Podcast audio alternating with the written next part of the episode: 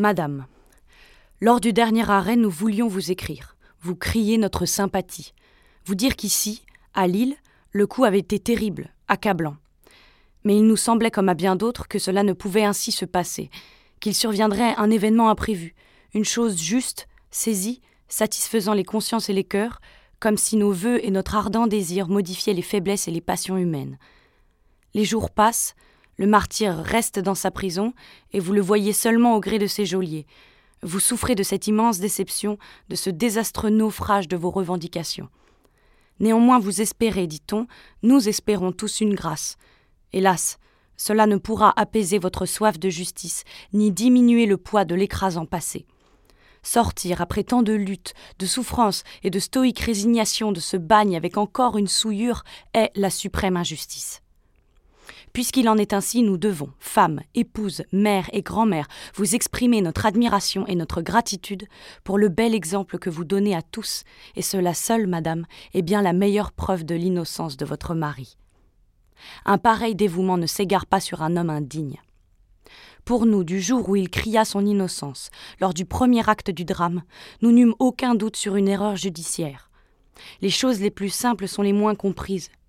Dreyfus coupable, en avouant sa faute, obtenait une atténuation de sa peine et passait comme d'autres une vie supportable, tandis que chez lui, l'honneur fut plus fort que la torture, plus fort que l'infamie de ses bourreaux. L'on dit, madame, que vos enfants sont tenus dans l'ignorance de l'état de leur père. Autrefois, je le comprenais. Aujourd'hui, je ne conçois plus bien votre pensée. Leur père est un martyr, pourquoi l'ignore-t-il?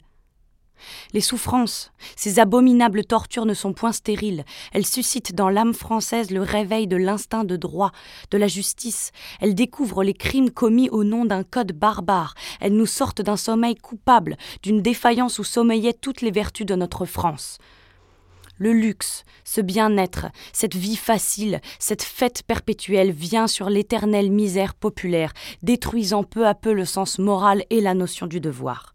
Chacun pour soi devenait l'unique devise lorsque l'affaire éclate, et maintenant se lèvent, défenseurs de l'opprimé, les hommes de cœur dans la magistrature, dans l'armée, dans les lettres surtout. Parmi les grands, parmi les humbles et les petits, des cohortes se forment pour défendre un homme injustement condamné.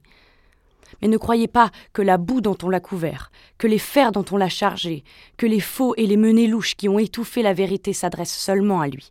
Dreyfus n'est plus ou presque plus en cause pour un grand nombre d'individualités. Ce que veut cette foule hurlante, c'est le maintien des erreurs et du privilège, c'est d'asservir le peuple au bon plaisir, au bon vouloir des castes dirigeantes, c'est le sceau de l'impeccabilité imprimé à jamais sur les privilégiés de la nation. Ne croyez-vous pas, madame, qu'il faille, pour réagir contre ce terrible danger, modifier notre système d'éducation et enseigner aux enfants que l'honneur n'est point dans les titres, dans les galons, dans telle ou telle formule, mais simplement dans le devoir accompli? Et votre mari qui a souffert mille fois plus que la mort pour conserver l'honneur à ses enfants sera toujours digne, quoi qu'on puisse dire ou faire, de tout leur respect et de toute leur affection. Veuillez, madame, assurer le capitaine Dreyfus de toute notre sympathie et compter sur notre dévouement à la cause sacrée de la justice. Madame Pécourt et madame Paul Grandel, membre de la Société des gens de lettres.